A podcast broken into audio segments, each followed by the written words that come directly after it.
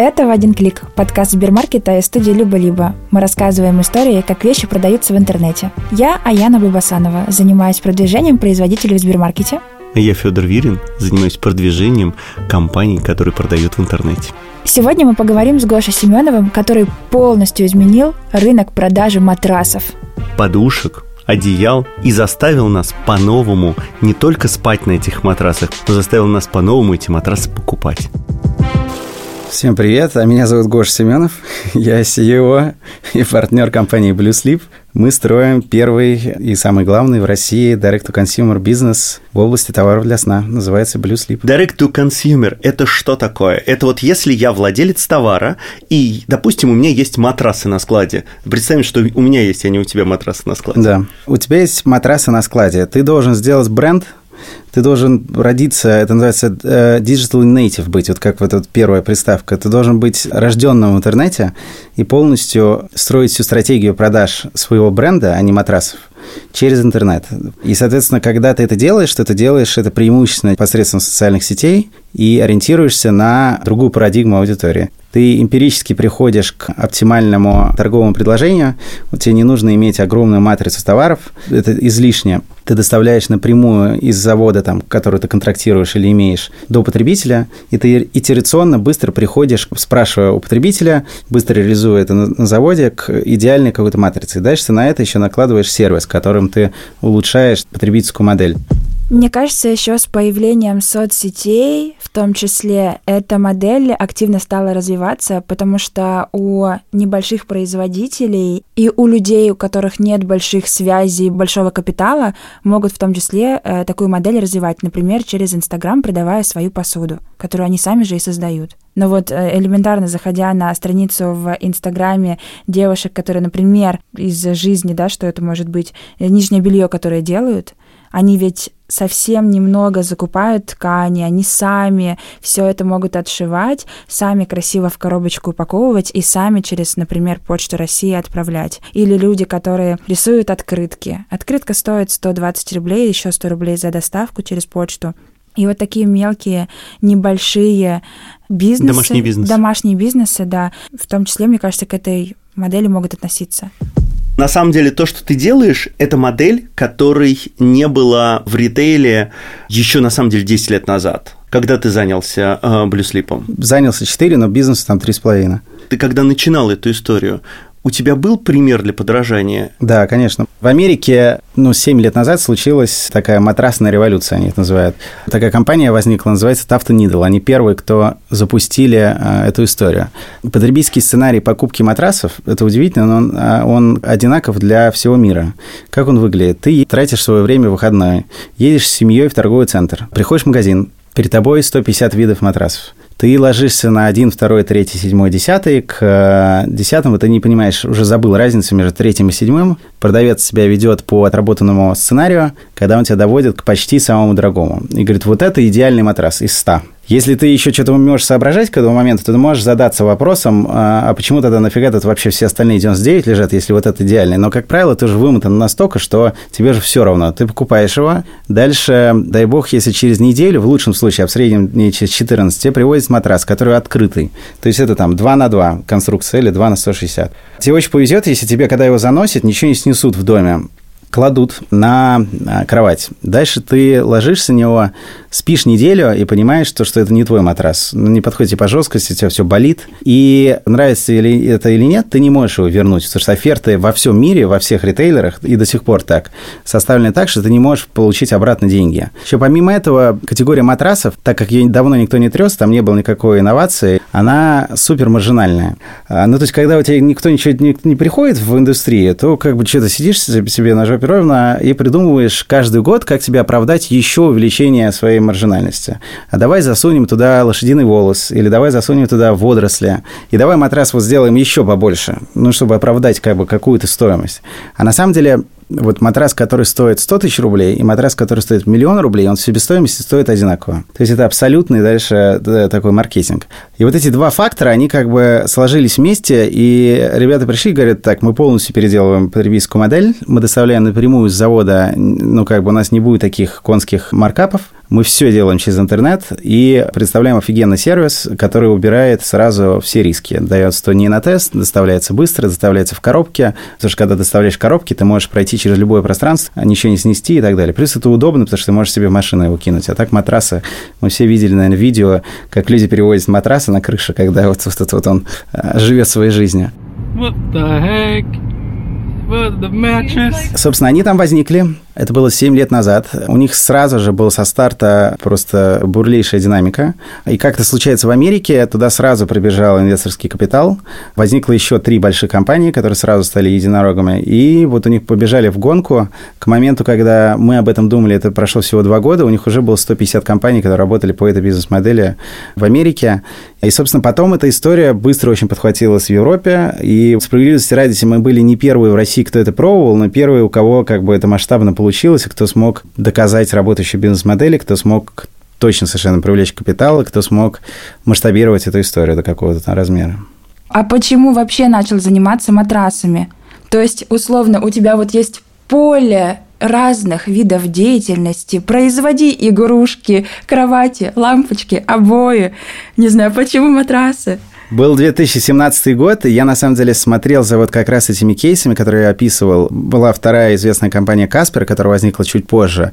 И про нее в Гарвардской бизнес-школе вышел подробный очень такой воркшоп с кейсом и так далее. У меня там кто-то учился, мне прислал 20 страниц PDF, и я сидел, это все скрупулезно изучал. И потом мне звонит отчим мой и говорит, Дима Гуржи, говорит, слушай, тут Марк, наш э, старый английский знакомый, мне звонит и что-то предлагает инвестировать в какие-то матрасы. Ты не хочешь пойти послушать со мной? Я думаю, это удивительно, потому что я просто вот сейчас читаю про матрасы. Я говорю, ну, пойдем. Мы пришли, и Марк говорит, вот хочу делать там такой же, как Каспер, но он, он брал уже английских пример за подражание. Симба была. А хочу сделать то же самое в России. И он говорит, не хотите инвестировать туда? То есть он нам не про операционку вообще говорил, а про инвестиции. В общем, все так завертело, закрутило, что мы вначале проинвестировали каждый порознь, а потом, чтобы минимизировать риски, мы сделали такой proof of concept полностью на всех бизнес-процессах на команде iLux, которым я занимался тогда. Потом мы очень быстро увидели тоже какой-то traction, все поняли, что работает, и я как бы операционно полностью ушел заниматься Blue Sleep ом.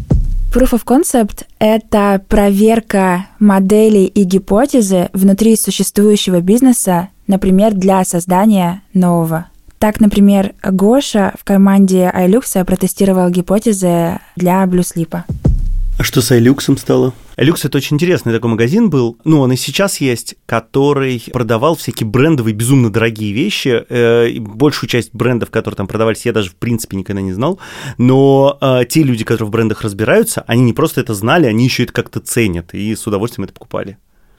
Когда мы начали заниматься этим, это был 2000 какой там 13 год, наверное, у нас была такая идея, моя была идея фикс, сделать luxury универмаг дорогих подарков. Для понимания, в интернете тогда не было вообще никаких магазинов премиум-сегмента. У нас 4 дистрибьютора в стране, которые ввозят 95% марок. Когда я ко всем к ним приходил, я говорю, ребят, хочу в интернете продавать ваш товар, который у вас лежит на полках, сохраняя полностью luxury оболочку, предоставляет сервис в белых перчатках и так далее, и так далее. Вот. Я им показывал визуалы, показывал бизнес-процесс, они говорит, слушай, ну если ты вот это сделаешь, то типа мы пойдем сейчас поговорим с нашими там старыми пердунами в Цюрихе и попробуем их уговорить. Это удивительно, но вот там, если посмотреть на какой-нибудь Инстаграм Гуччи, на первый пост его, это было вот пять лет назад. Они вообще не думали никто про интернет. У них очень долго была как бы уверенность в том, что ты не можешь в интернете сделать такой же customer experience, как в офлайне. И так как этим руководили все время ювелиры из Цюриха, то их было очень сложно убедить. Это как вот сейчас им прийти, вот это будет ровно безусловно, очень интересно к ним сейчас прийти и сказать, а давай в ТикТоке сделаем аккаунт. Они все будут крутить, они скажут, ты что, больной? А через пять лет будет ТикТок новым Инстаграмом, они будут уже там сидеть тоже. Вот, и мы когда приходили, они говорят, ну окей, если мы договоримся, то хорошо. И у нас получалось договариваться, мы брали кучу разных марок, и у нас был такой вот дропшиппинг торговля с хорошей маржой, на самом деле, с очень большим средним чеком. И это было классное время, потому что мы там доставляли ручку, например, с бронетранспортером, можно сказать, которую покупали за 20 тысяч долларов кэшем в рублях человек покупал. Потому что он купил греческий банк, и ему надо было расписаться ей. Ну, или там всякие чиновники покупали и так далее. Прекрасное было время, и потом случилось два фактора, не зависящие друг от друга, но которые радикально повлияли на бизнес. Первый – это 15 год, наверное? Да, первый – это 15 год. Культура подарков, она до сих пор сохранилась, но вот это вот абсолютной как бы надобности дарить чиновнику что-то дорогое, оно отпало. И ненужное, да. Да, то есть, ну, первое, подарки просто просели. И второе, чуваки из Цюриха вдруг начали читать репу и говорят, так, слушайте, так, походу, в принципе, интернет может работать. Вот, и они позвонили сюда дистрибьюторам и говорили, так, все, закрывайте полностью лавочку, интернет теперь будет либо от нас, а, либо вы имеете право его сделать. Blueslip – это первая компания, у которой получилось работать с таким товаром, с такой моделью. Почему у вас получилось, а у других нет? Я думаю, что два фактора. Компетенция команды. У нас маркетолог, один из семи, по-моему, сертифицированных э, людей э, официально от Facebook Ирландии в России. То есть знаний больше было, это раз. И два, это наличие капитала, что тоже немаловажно. Во-первых, скажи, что такое сертифицированный Facebook маркетолог? Окей, okay. значит, сертифицированный Facebook маркетолог. Facebook – это рекламная сеть. Каждая рекламная сеть имеет возможность сертифицировать людей, которые с ней работают, и выдавать бумажки.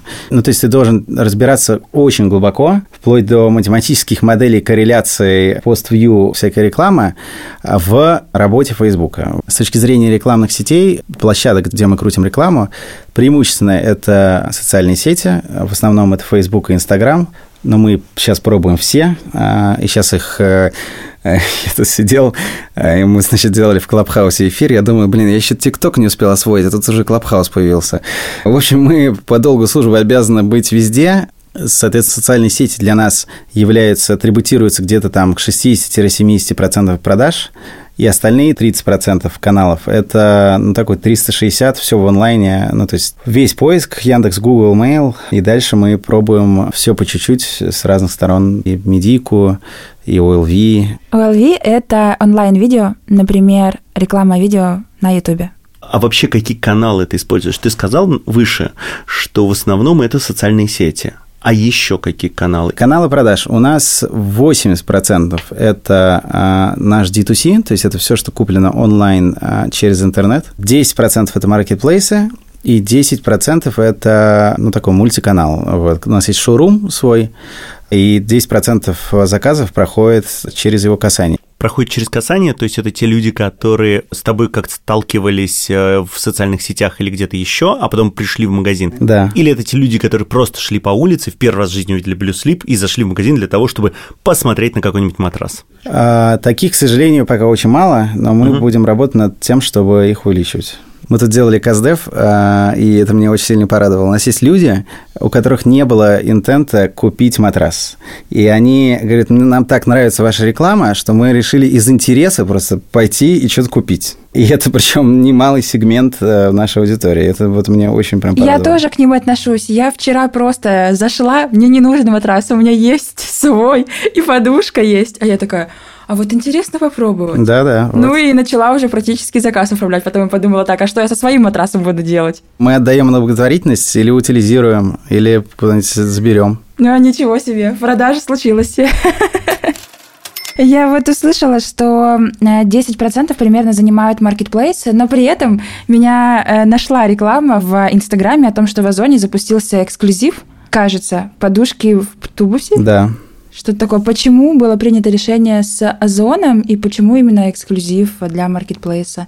Озон – это для нас там 80% из этих 10 продаж. А это раз. Два, у Озона есть гораздо больше механизмов, ну, просто несравнимо больше, чем у всех остальных. Единственный, кто для них, мне кажется, составляет очень большую потенциальную опасность, это Яндекс, потому что там сидят айтишники, а здесь сидят коммерсы. И у Яндекса уже появляется там какой-то инструментарий такой, который у Озона пока не работает. Но у Яндекса пока там мало трафика в нашей категории. Яндекс Маркет ты имеешь Да, да, да, покупай, который. Угу. И пока все равно этот инструментарий, ну, так, не очень работает. Ну, то есть, первая, конечно, причина – это трафик. Расскажи мне чуть-чуть про технологии, пожалуйста. Вот ты выходишь на маркетплейс, и это там сейчас такой мейнстрим выхода на маркетплейс для селлеров, для владельцев товаров, угу. для производителей. Какие компетенции тебе в этот момент нужны внутри команды?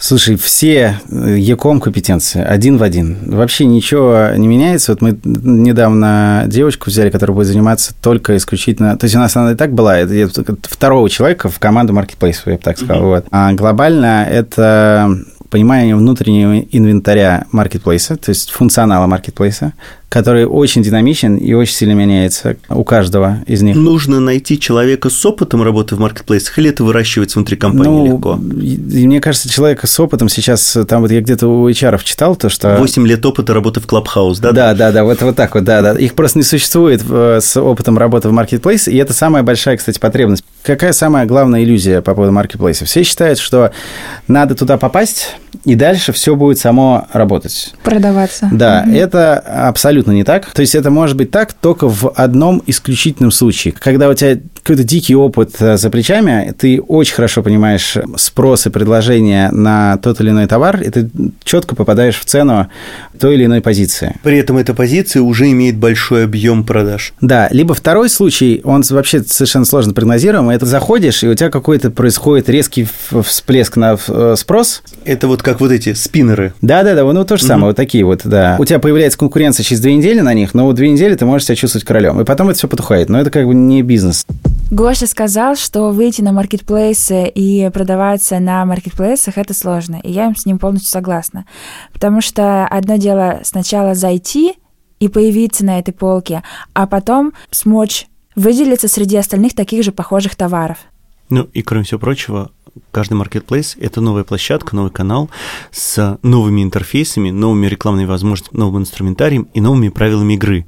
А, начиная с того, что контент, то есть описание картинки на Wildberries нужны одни, на Озоне нужны другие. И этот угу. контент надо где-то хранить, им централизованно управлять. Создать его еще. Создать его и раздавать на разные площадки в нужном для этих площадок качестве и с нужными для этих площадок акцентами, потому что еще на этих площадках разная аудитория.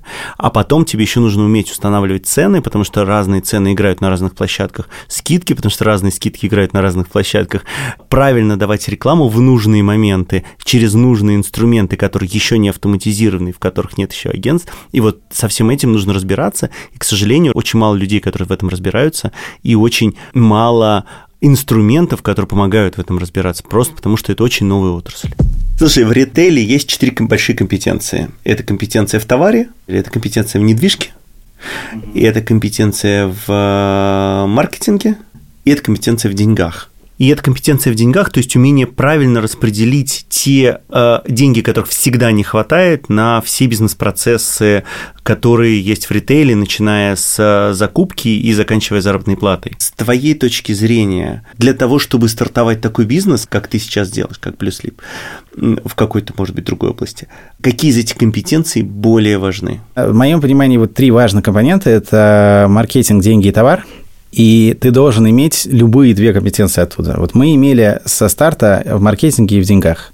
Угу. Не имея, ну, мало понимая про товар. Мы сейчас, конечно, радикально больше знаем, но мы все равно не производитель. У нас есть технолог английский там и так далее. Но это все равно мы все равно дальше находимся от товара, чем мультиканальный какой-нибудь вертикальный ритейлер, как Аскона, например, или как Арматек. Угу.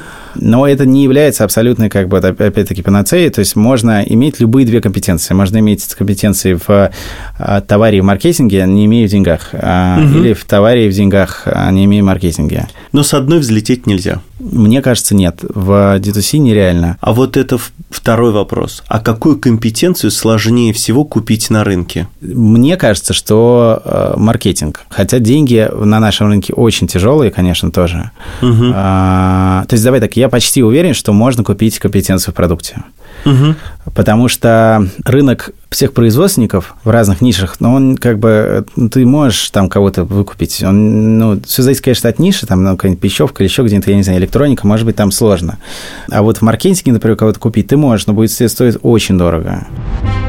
Ты толком не сказал, нужно ли делать свои линейки для маркетплейсов. Там, условно, Леруа продает с теми ценниками, с которыми не могут продавать все остальные, и с которыми в том числе не могут продавать производители. Поэтому очень многие производители, ну, некоторые производители под Леруа делают специальные линейки, там, может быть, с другим качеством, может быть, немножко с другим наполнением, с тем, чтобы позволить себе такой ценник. Ну, или просто уходит в минус для того, чтобы продавать на других рынках или продавать стоки или еще что-то. Вот как эту проблему ты решаешь с маркетплейсами? Значит, для маркетплейса тут нет универсального ответа. Это то, как ты выбираешь для себя стратегию. Например, масса больших ритейлеров, которые к ним заходят, например, Аскон ничего не делает для маркетплейса специально. Вот, угу. По крайней мере, пока не видел. Потому что они просто заходят масштабом. Они заходят, там сразу 20 тысяч SKU загружают, и сразу вот они там э, забирают 50% категории. Угу. Кто-то очень боится, например, самое вот тоже большое опасение у всех, что вот маркетплейсы – это мне враг, они будут демпинговать, и это будет перетекание выручки. Угу. Это может быть так, но тут надо считать все. Во-первых, сейчас они понизили еще ниже комиссии, я не уверен, что кто-либо сможет сделать такую же эффективную операцию, считая всю маржинальность, как а, операция на маркетплейсах сейчас. Вот, то есть 7% комиссии он берет, ну там, все, да, все зависит от категории, но вот у нас 7%. Вот, это не включает никакие рекламные расходы, которые ты можешь понести там внутри на площадке. Но на круг у тебя получится 15, допустим, да, ну, грубо говоря. Вот представляешь, у тебя 15 э, процентов – это все твои затраты на e-com. Покажи мне… Операционка. Да, угу. вот покажи мне переменные затраты в 15 процентов хоть у одного e-com бизнеса. Угу. Ну, и таких я не знаю, у кого существует. И мы все совершенно точно понимаем, что это временно, потому что и этим надо наслаждаться, и я вообще не понимаю людей, которые говорят, вот, маркетплейс – это враги, они те могут быть врагом, когда кто-нибудь из них консолидирует нишу, и когда он выкрутит комиссию, как это делает Amazon, там, в 40-50%. Вот тогда это будет, тогда это станет э, сетями просто, это станет Ашаном угу. в онлайне. Вот тогда это там будет уже сложный бизнес. А сейчас это чисто канал продаж, и тут как то для себя выберешь. Мы выбрали везде по-разному, ну, то есть там там где-то мы экспериментируем с индивидуальной, с эксклюзивной линейкой, как для Озона, где-то мы просто загружаем все подряд. С Wildberries мы очень аккуратно, потому что Wildberries может э, проливать скидку ниже РЦ. Туда мы загружаем позиции, которые мы не хотим, чтобы там с нами конкурировали. Но глобально, так как у нас задача кратно расти ежегодно, и на стадии роста для нас не принципиально даже небольшой демпинг на каких-то каналах. Человек покупает там, где ему удобно, в конечном итоге. Вот наш клиент покупает там, где ему удобно. Мы у себя предоставляем больше сервиса, чем мы предоставляем на маркетплейсах. На маркетплейсах нельзя вернуть товар. Мы, например, предоставляем предоставляем 100 дней на тест, честный тест с возвратом полных денег, бесплатной доставкой, бесплатным забором. У нас там 4% возвратов. А, и 2% из них – это честные а, возвраты, когда людям просто не подошло. И мы как бы тут... А, ну, то есть, у так, тебя заложено это в бизнес-модель? Да, у меня заложено бизнес-модель. считал так. А 2% возвратов – это люди, которые прекрасные наши друзья, которые не могут замерить правильно свой матрас, а для нас это как бы опять там дикие косты. Забирать этот матрас мы его не можем сами свернуть, его надо очистить, перепроверить и так далее. Мы точно... То есть матрас, даже который просто развернули, да. примерили, все он все уходит. Все уходит. Mm. Слушай, а вот ты так говоришь, 2% тут, 2% тут, а это на самом деле 4% твоего бизнеса. Да, а Расскажи вообще, если не секрет, то какие параметры у этого бизнеса? Просто я, как говорю, дофига, потому что я смотрю каждый раз на финансовую модель, и это, конечно, тяжелая история, тяжелая статья затрат полноценная, потому что она... Э, что такое для нас возвратный матрас? Мы его оплатили, э, значит, в фабрике. Он полежал у нас на складе. Дальше мы его отвезли до клиента. Клиент нам заплатил, мы заплатили комиссию за эквайринг и так далее. А дальше, соответственно, там работа колл-центра и так далее. Дальше возврат, больше работы колл-центра. Мы едем обратно, забираем его, возвращаем деньги клиенту. То есть э, вот это мероприятие, все одного матраса, это встает нам ну, в сумасшедшие деньги, на самом деле, в конечном итоге. И, ну, то есть это часть бизнеса такая, это такой downside, а вот upside его о том, что в сравнении с конкурентами это наше большое очень преимущество. Ну и плюс ты сказал на старте, что это маржинальный очень бизнес, потому что там остаются высокие наценки и э, нету ценовой конкуренции. К тому же у тебя собственная марка, что тоже убирает ценовую конкуренцию в очень большой степени. Теоретически да, но на практике, как мы видим, все равно там нет понятия конкуренции, но есть понятие какой-то там медианной цены э, потребительской корзины, ну, там, условного какого-то чека, который сейчас потребитель готов платить. И это вот тоже большая проблема, потому что сейчас инфляция у нас. И это сложно очень, потому что при всем желании как бы цены увеличиваются со всех сторон. Вот скажи мне, ты сейчас развиваешь маркетплейс, и ты сейчас развиваешь прямые продажи собственного бренда через интернет? Давай посмотрим на пару лет вперед. У тебя какие каналы, ты думаешь, будут расти быстрее? Учитывая, что маркетплейсом мы занимаемся как бы второй год последовательно, то прирост к прошлому году у нас там в сотнях процентах. А вот сейчас, например, я когда там прогнозировал, что у нас маркетплейсы займут 15% выручки, но они не, умудр... не, не получается догнать наш рост. Ну и плюс мы не совсем бренд про маркетплейсы, потому что в маркетплейсах в идеале входить там, вот когда ты, у тебя 20 тысяч SKU, и ты предлагаешь любому потребителю все, что хочешь. У нас все-таки такое точное предложение с определенной ценой, э, ценностное. У нас большое очень влияние э, уровня знания бренда к продажам маркетплейсах. То есть у нас люди, которые которые с нами знакомятся в Инстаграме, они покупают в маркетплейсах, потому что им там удобнее. Угу. Опять-таки из лояльности или из логистики. Вот. Угу. Для нас абсолютные маркетплейсы это, это прям друзья. Вот. А, и они нам помогают. Мы не можем доставить всю мультаракань, они могут. Вот. И угу. мы даже не хотим туда. Мы иногда даже перенаправляем людей в маркетплейс, чтобы они там купили что-то. Угу. Ну, потому что у тебя область доставки – это Москва, Питер. Ну, It's мы, flow, на самом деле, доставляем везде, а, и мы даже доставляем по миру иногда бывает, что удивительно. Мы доставляли в Италию, Англию, Кипр, еще куда-то. Вот мы тут подбили страны, в которые мы доставляли, я просто одурел. И люди заказывают матрасы у нас э, по всему миру. Мы сейчас думаем, может быть, там одно из УТП сделать, то, что мы доставляем по всему миру. Э, ну, есть потребность, В доставим. любую точку планеты, да, в Антарктиду да, даже да. доставим. Да, да, и на Эльбрус, да. Кроме собственного интернет-магазина и маркетплейсов, у вас еще есть э, шоурум. Угу. Соответственно, если бизнес абсолютно digital native, то есть рожден в интернете и все продается через интернет, зачем шоурум? Нужен, и там есть ли какая-то у него какая-то финальная цель, долгосрочная перспектива, а, перейти в розницу и все такое. Есть и всегда будут люди, независимо от уровня знания твоего бренда, которым все равно хочется потрогать физический товар. Они есть, и мы понимаем, что у нас их 10%. Когда мы начинали, у нас их было 40%, и поэтому у нас было там 3 или 4 точки. Глубоко убыточные, но мы это как бы, мы их делали с уровнем знания бренда вот этот процент ты можешь понизить, но все равно ты его не можешь довести до абсолютного нуля, потому что мы находимся в такой просто категории. Есть такая специфика. То есть, может быть, ты его можешь понизить еще 10, меньше 10%, но все равно останется как-нибудь 5% людей, которые ну, не могут физически принять вот решение, не потрогав. Хотя матрас такой продукт, что ты, ты поймешь, твой он или нет, поспав на нем только там неделю минимум, а лучше две. Так как мы родились в интернете, то мы двигаемся очень итерационно, и мы смотрим а, работает ли что-то. Если что-то работает, то докладываем туда еще денег, еще, еще, еще, и попробуем из этого масштабировать. Пока шоурум, он как бы стабилен, я бы так сказал. Вот он растет вместе с бизнесом. Слушай, но это на самом деле означает, что если у тебя есть всегда небольшой процент людей, которым надо пощупать, то тебе нужно просто открывать э, шоурум в каждом городе присутствия. Да. Иначе у тебя ты да, теряешь это аудиторию. Да, но вот есть э, схема прямая, есть партнерская. Мы когда Москву запускали, у нас было 4 собственных точки, и еще было, еще было 10 партнерских. Вот вы представьте, все эти 10 партнерских э, скукожились. Ну, там у нас осталось по-моему, три или четыре. Просто это очень сложная история, эти партнерские точки. Ты должен следить за выкладкой товара, качеством его, как он продает, не продает ли он. Они очень любят продать матрас из прям шоурума. Мы говорим, блин, как вы можете продавать? Мы же продаем новый матрас э, в коробке с сервисом. Вот это, что вы делаете? Они говорят, да не, ну нах был, человек пришел с деньгами. С деньгами пришел, да, не продать, да, да, ну, конечно. Вот, в общем... Очевидный факт. Ты очень сильно как бы рискуешь потерять идентичность бренда в таких э, местах. И плюс Плюс у нас нету сетевых больших э, мебельных э, сетей, ну, то есть их очень мало, в отличие от Америки, где у тебя есть выбор, куда ты можешь встать.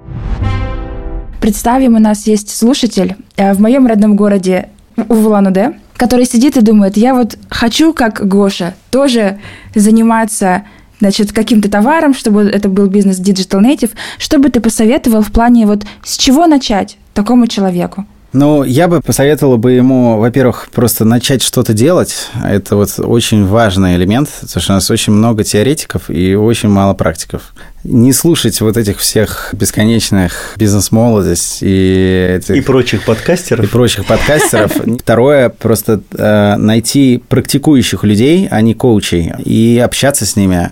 И лучше это делать, ну, по моей практике, э, смотреть еще таких же людей на Западе, э, потому что они уже все через это прошли, и нету, нету как бы нерешенных проблем. Вот. А вот в продолжение вопроса Аяны, скажи вообще, сколько это стоит? Ну, конкретно Blue Sleep стоит дорого. Тут вопрос тоже, что ты хочешь. То есть мы растем 2х каждый год. Вот, угу. 2х каждый год стоит дорого. Если у тебя цель делать для себя а, и вынимать из этого дивиденды, то это стоит вообще недорого. Ну, то есть, в принципе, там огромное, такое огромное поле для D2C брендов, которые даже не знают, что они могут быть D2C, это Инстаграм. Это люди, которые продают что-то в Инстаграме, которые что-то делают или что-то приводят сами, они все это, это сейчас даже не ИПшники и не самозанятые, это просто люди, которые продают все в черную и сами что-то там делают. И как только они захотят выйти из Инстаграма, обелиться и сделать из этого бизнес, то вот это будет D2C проект все-таки давай попробуем прикинуть хоть примерные цифры. Вот есть человек, который продает там, знаю, кружки через Инстаграм, он их делает, заказывает где-то и потом перепродает. Вот он хочет, окей, а теперь я хочу из этого не самозанятость, да. а там вполне человеческий бизнес. Сколько это стоит? Тут все зависит от как бы от твоей стратегии. Ты можешь начинать совсем чуть-чуть. Это bootstrap называется в Америке, когда угу. ты как бы органически ты берешь, например, там 20 кружек, а, идешь к блогеру, договариваешься с ней, продал 20 кружек, закупил еще, пошел к второму блогеру, и так вот ты постепенно будешь расти. А просто можешь, медленно. Да, просто медленно. А можешь закупить сразу 300 кружек, взять 10 блогеров, включить рекламу и отстроить бизнес-процесс. Вот мы, у нас как бы был такой подход. Вот. Угу. Хотя мы там вначале, когда тестировали гипотезу, но это все равно было, мы там привезли 300 матрасов из Англии, а мы заморозили в них кучу денег. А мы продавали каждый матрас в убыток, и это было осознанное решение, потому что наша задача абсолютная была проверить спрос. Нам вообще все равно было на операционные данные. Нам, наша задача была понять, есть ли спрос на вот такую бизнес-модель и на матрас. Мы увидели, что есть, и дальше мы начали играть с маржинальностью переводить это все сюда. Я бы действовал таким же способом. То есть, если ты хочешь быстро расти и как-то что-то, что из этого вырастить, я бы не убивался в начале над какими-то финансовыми показателями. Я бы старался проверить первую гипотезу твою, продается ли этот товар увидеть то, что динамика есть, и потом дальше уже смотреть, как ты можешь улучшить, как, какое у тебя конкурентное преимущество и так далее, и так далее. А в нашей стране, на самом деле, сейчас, мне кажется, что лучшего времени, вот на моей памяти, а, когда можно привлечь капитал в а, e-commerce, нету. Я бы, главное, вот мой совет – это быть белым в нашей стране, потому что это риск еще больше. Ты можешь что-то там делать, делать, делать, а потом а, к тебе приходит, и за все старые года ты получаешь по мозгам. Да. Тогда, завершая наш прекрасный разговор, Блиц-опрос – самое странное место, куда приходилось доставлять матрас. Мы абсолютно фокусировались только на Москву, это было понятно. С английскими матрасами у нас на пятый день работы прилетел заказ из Владивостока. Класс. Самая странная причина возврата матраса. Ой, значит, вот у Тафтон Нидла, это не у меня, это плагиат, вот, но мне вот очень понравилось. Это вот те люди, которые первые сделали этот матрас. Uh-huh. У них есть прямо а, снятое видео про эту историю. Я не знаю, придумали они это или нет, но это очень мило. Значит, позвонил им чувак и сказал то, что, ребят, мне так нравится ваш матрас, но у меня есть одна проблема. У меня в доме два енота, и одного я оставил случайно в спальне. Ему тоже дико нравится матрас, но проблема в том, что он любит спать внутри матраса, и он прогрыз матрас насквозь. И там, и там завис. Я его полдня оттуда вынимал. В общем, у меня сейчас матрас с дыркой, что мне делать? И customer сервис позвонил и сказал, чувак, это так клево, мы тебе пришлем бесплатно матрас новый и еще два маленьких матрасика для твоих двух енотов. Как мило! Да, да. Спасибо тебе большое. Вам спасибо. Спасибо. Скажи мне, Ян, ты в итоге матрас купила? Нет, не купила. Почему? Потому что я уже отвлеклась. Так поступают сейчас почти все современные потребители. Либо ты им продал сразу, либо через 20 минут они отвлеклись. В этом месте ты гораздо более современный потребитель, чем я. Если запланировал, то все-таки купишь, да? Ну да, я долго планирую, подхожу к этому в течение нескольких месяцев, пять раз передумываю по дороге, но если уж я запланировал, то я пойду куплю.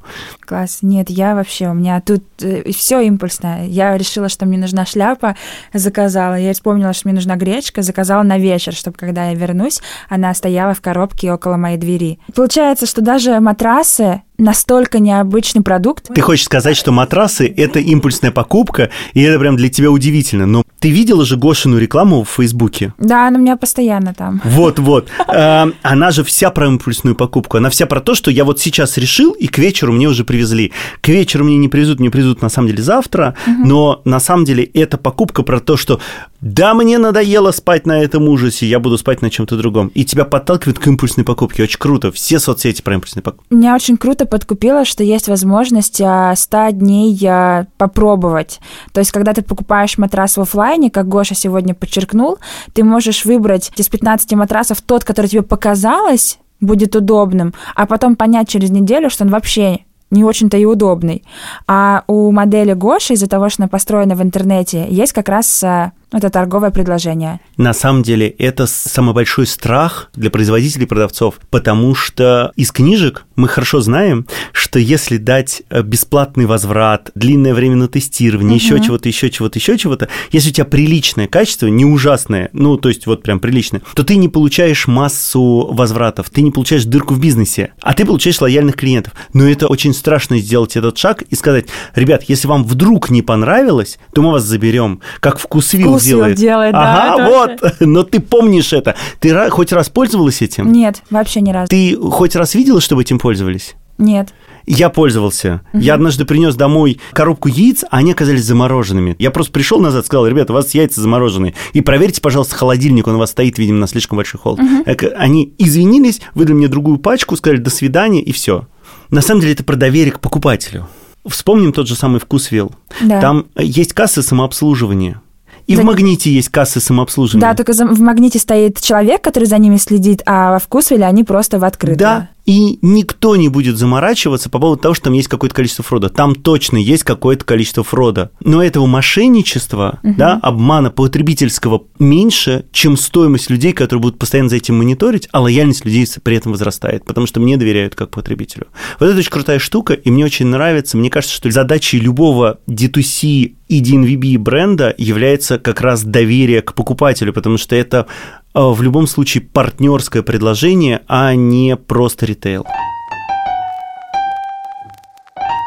Это был подкаст Сбермаркета и студия «Либо-либо». Над подкастом работали Редактор Лиза Каменская. Продюсер Юля Яковлева. Звукорежиссер Нина Мамотина.